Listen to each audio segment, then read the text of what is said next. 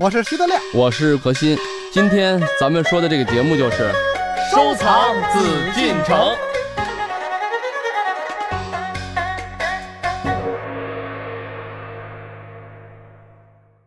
欢迎各位继续来关注我们的《艺海藏家》，我是主持人永峰。我们照例还是收藏紫禁城，坐在我对面的呢，还是大家非常熟悉的何徐人也组合，何新何老师好，大家好。还有著名相声演员徐德亮，德亮好，大家好。德亮最近装修怎么样啊？基本快装修完了，现在就是有一个问题，一进门啊，很窄的一个过道，完了两边呢，这边是客厅，那边是卧室，这很窄的过道顶的头啊，有这么一个小空地儿，一米二宽。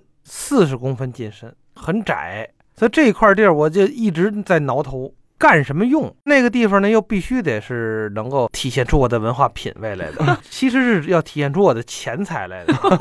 因为你一开门正对的是这儿，你要经过这儿才能进客厅啊什么之类的。呃，我但我理解德亮，德亮跟我说过这事儿啊。嗯。哎，我倒是觉得德亮啊，我给你出个主意啊，我觉得用这个平时常用的多宝格，你看怎么样？多宝格就是底下是小柜子似的，完了上面是就跟书架似的，但是不规整，是这意思吧？就是说这多宝多宝格嘛，这个。你不炫富吗？对呀，各种宝贝往这一放，还可以定做，嗯，按尺寸。那这一进门。我觉得这合适，但是按尺寸做定做的话，就是新的了。要买老的，恐怕没那么合适。那你就把老的买合适了以后，咱那东西你按照这格子买呗，啊，对吧？也是一招啊。那也行。这多宝格我倒是有钱买，那东西怎么办？你这是个问题啊。你是徐大堂家呀？那你就天天的去多说两段相声，这也行。哎，这个多宝格，比方说一个晚清的啊，光绪的，大概就我说这尺寸，一米二宽。大概四五十公分的进深，比方说一个红木的，现在得大概多少钱？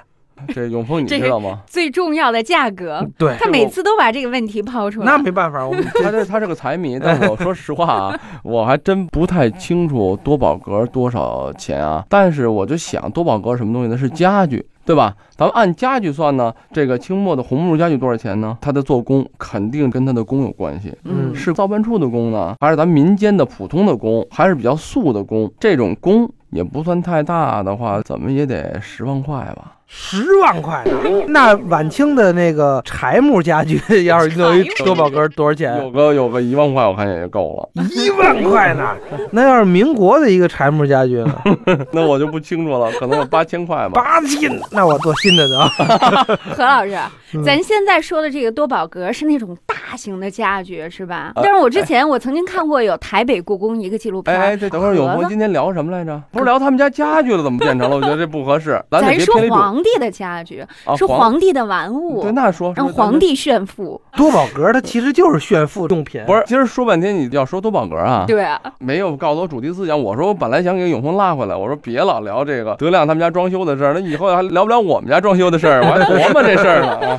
合着这是一引子。那就给我们说说，咱们北京故宫看到的多宝格都是那么大的，然后台北故宫的纪录片当中，他们所说的多宝格都是那种小小的小盒子呢。既然要聊多宝格呢，我呢就稍微多多聊几句啊。嗯。因为多宝格这个东西是个俗语，为什么叫俗语呢？就是确实呢，你说台北故宫，一说起这个东西，我们就明白了啊。嗯。本身这家具里头啊，没有多宝格。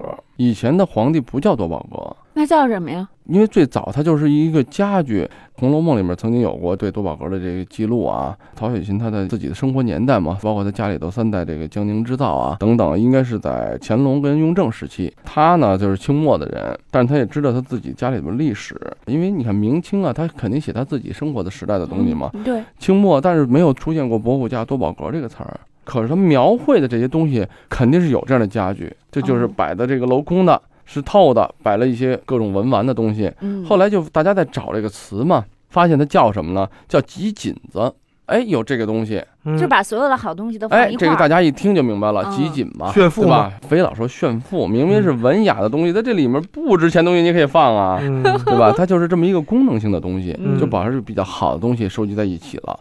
哎，这叫集锦子，也就是说叫法不一样。哦，但是那个时候应该就有这些东西了。嗯，那它作为家具的形式为什么出现呢？它肯定是什么中国人嘛，文人墨客讲究什么呢？讲究品味，讲究格调。那你说规规整整的，因为中国的咱们都传统的艺术啊、风格呀、家具基本都是对称。风格以对称的东西为主。对。但是在对称中呢，这时候中国人就说了，我光对称不行吧？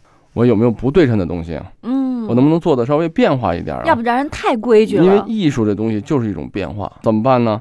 这个时候我往这摆个瓶子，中国人以前玩瓶子，包括你看这个嫁妆瓶啊，出嫁平平安安这个意思。嗯，这个家里头一定要有一对儿的东西。对。所以说呢，我这个博古架啊、多宝格怎么办呢？因为我东西本身并不一样大一样小，嗯，那我根据这个东西，我的格子也不是大小一样的。所以说呢，我摆在这儿既丰富了效果，我能看到这些东西，同时又不像以前桌子只摆一个东西，或者柜子你就摆几个，但它很规整，这个就变化了。但是呢，中国人的文化还是需要一些对称，怎么办呢？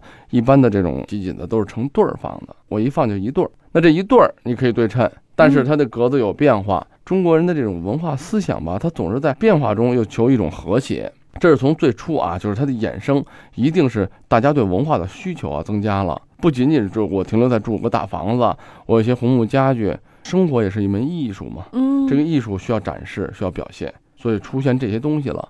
但是呢，刚才咱们又讲的这个问题，就是多宝格这个名字实际是现在人给他定的，怎么定呢？咱们自己的一些小件东西。这小件东西怎么收啊？或者放一柜子里呗。十二生肖，比如说一个瓷器，就是巴掌那么大的小瓷器，十二生肖雕的很好，你收了一套，那你怎么放？你是不是比如说我就做成一个小格子放在一块儿，既不容易乱，又不容易丢，还保护得很好。那故宫的皇帝呢，有很多是成系列、成套的东西，有些东西是单的，很多是成套。比如说他的一个，比如说文玩的东西，笔墨纸砚这一套放在一个匣子里头，那放在什么地儿呢？一个小格子，小格子给它做好了，然后还配上盖儿。那这个装了很多宝贝的东西嘛，嗯，又是格子的东西，叫做多宝格。所以说台北故宫呢，它现在还延续着对这种东西的称呼，我们也管它这叫多宝格。这是纯粹的格子，放了很多宝贝的多宝格的直面的意思。嗯，但是呢，咱们现在叫的怎么说呢？土语，实际文化就这样传承出来的。嗯，因为叫集锦子吧，这种比较文的东西，实际老百姓说这不也是大个的多宝格吗？这不放在让让让我看见了吗？所以我也给它叫做多宝格。博古架那就文一点儿，都是古的好东西，架子它也是对的。所以博古架、多宝格都说的是一种东西。咱们说台湾啊，现在宝岛，他们对这种东西现在怎么叫，我就不清楚了，可能就叫博古架，但咱们可能就会更大众化一点。嗯，那这个东西也就是大个的多宝格，嗯，在台湾呢，很多人都管这个叫博古架。细不细啦？我这个台谱啊特别次，您那细不细好像不是台湾吧？这我是乐谱，我系广谱，我黑广东人啊。这个其实刚才这词儿特好，还是炫富。嗯，为什么呢？这好东西啊，说实在不是炫富，不会拿出来。你即使成系列的，你把它每个都搁在锦盒里包好了，搁在你那个大柜子里边，或者搁大箱子里边，嗯这是最踏实的。干嘛非得给它拿出来呀？第一，落土；第二，擦洗不方便。嗯，因为便于把玩啊。是啊，你拿上面那个拿下来一擦，下边那啪一碰 摔了，很有可能，对吧？再者一个呢，你且得倒腾呢。你知道家里要有一个这样的博古架的人啊，且得折腾呢，把这个搁这格，那搁那格。一想不行，还是调过来吧。别看那格大点儿，这东西不那么值钱，你啊，他老就都得琢磨这个。这这我哎跟你说，这担心太多。你嗯看他现在都他已经这就这一个是这个小商人的思想，但是他说的有点道理。不过呢，我更认为啊，这是一种炫文化，而且关键的问。题就是家里不能养猫，只要一养猫，哪一个都给你扒拉下去，这说的对，这样炫富，现在好多炫富，您把这博物架上面全摆人民币多好啊！嗯一进门，哇塞，一大柜子人民币。但是也没有那个大格里弄一棉袄，小格里搁两双袜子，也没这样的，是吧？不是，那你看什么棉袄了？那不是要如衣柜了吗如果这要是搁对龙袍，也不妨放一放，啊 不舍得这么放了啊。可是摆出来没那型儿啊，问题是你都折一块儿了。啊，那就用架子呗。不是这个，主要是什么呢？博古架呢？大家既然放在这儿，说白了，它是一种装饰了。对，就跟你说，咱们柜子，你素门的一个柜子，你也能装东西。那您说您上面雕龙刻凤，咱们皇帝的柜子，它没有说纯素的，除非是库房用的，它不雕里面一样是放东西，嗯甚至它不放东西。彰显皇家气势。，对，它是在彰显，在装饰，嗯，它不用炫什么富，对对他来说不是炫富，但是我要装饰，嗯我让它有美有艺术感。那它的艺术感还有它的威严在里面，那就嗯龙，你你外面人刻不了龙。那话说回来，你这博古架也一样，它在一种装饰，我让我的居室啊，让我的家呀，让我居住的环境，让我现在生活的环境更舒服、嗯，更美、更雅、更有文化。为什么很多人现在满足了咱们这个物质追求的啊，也吃饱了，也能穿暖了，还有个地儿住了，嗯生活也还可以了，这个是人追求什么？就是大家喜欢点什么。有人喜欢旅游，对吧？有的人说我喜欢去收藏，嗯，实际收藏本身是一种爱好。对，进故宫看到十二美人图啊，十二美人图后面啊有很多都有这种多宝格、哎，波骨架就这，种架子，嗯对，虽然它产生的年代啊不是特别早，嗯包括它的画面留存啊，可能就在清代的时候，康熙之后吧，因为这纯是文人的东西。您说他这入关前有没有博物架？没有。包括咱们去沈阳故宫也能看到，沈阳故宫的装置啊、摆饰啊，那虽然说它吸取了很多汉文化的东西，但实际你看它还有留着那大铁锅，在宫里头，它也要记住我们是这个所谓蒙古人的这种生活。嗯啊，我们是草原民族，体现它这种东西。草原民族怎么放博古架？一阵风倒了，它的游牧啊，多宝格的产生，一定这种装饰是文人化的、艺术化的。现在好多人都感觉得挺简单，一说多宝格谁不知道啊？但真正多宝格它的产生啊，装饰效果啊，靠什么呢？这里边有一些小门道，那就是它的设计。很简单的一个道理，它对称，不光是对称，真要想对称是很不容易的。您家里有那么大地儿吗？您居住面积是五十六平米，您就别再想有一多宝格的一个形式就不错了。所以您刚才给德亮提的这个建议，肯定不能是俩，是吧？呃只能是一个。没有必要嘛，因为现在咱们现在的这个装关键我们家没那么些东西，那玩意儿摆什么呢？不因为没那么些博物架咱破产了。就是啊，这这架子全摆炉子，那架子全摆袜子，这这不成啊！这个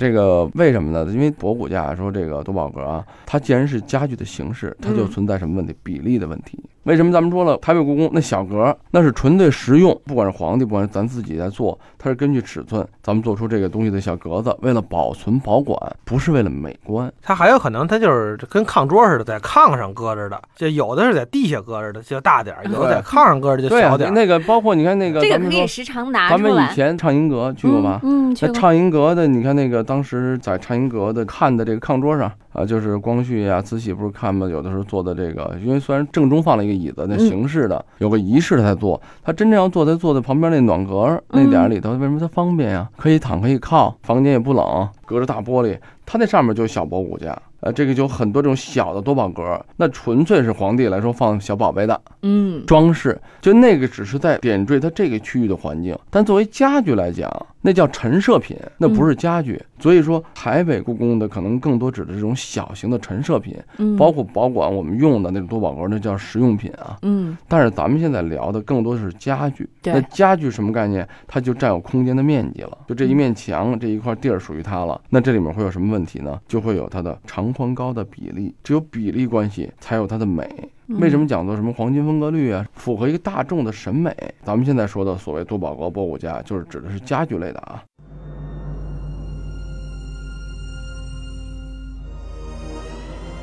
多宝格又称百宝格或博古格，专为陈设古玩器物。它是进入清代才兴起并十分流行的家具品种。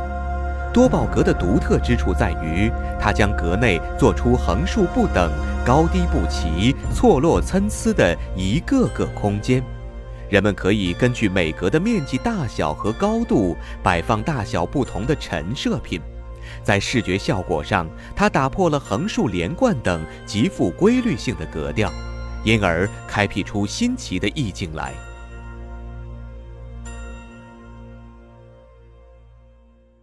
咱们现在更多的要了解这种，哎，那大的比例关系呢？分多少个格子呀？分格子的美感，这个格子本身它并没有一个规定，说格子一定要这么分，那就不叫博物架，不叫多宝格。多宝格就是它的产生就在于很多文人啊，他有很多东西他想往上放，我想摆出来，我想自己看着把玩呀，我想哎让它装饰我的空间。嗯但这个装饰空间呢，它就要根据东西来分了。既然是多宝格，多宝格它有一个多字，这是格子分的稍微的有一定数量，有一定数量 嗯，这个数量疏密有致。嗯，大小有别，这多宝格才有意思。但这个分割的比例，你说您真大了大，小了特别小，也不好看。怎么让它美观？那这就是咱们提到设计日程上了啊。嗯那皇帝，你看他的多宝格呢，不仅是大小啊、高矮，可能有它的变化。像故宫我们藏的这东西，那它这里面还有什么材质的优劣？嗯最好的木头、最好的材质、最好的雕工，嗯上面有没有花儿，它是什么样的功能，有没有镶嵌等等，那嗯整个综合的艺术，就是呢，这里面我给大家说一个独特的功能啊，就是我们故宫印象我最深的一件东西啊，就是一个叫做多宝格式的插屏钟。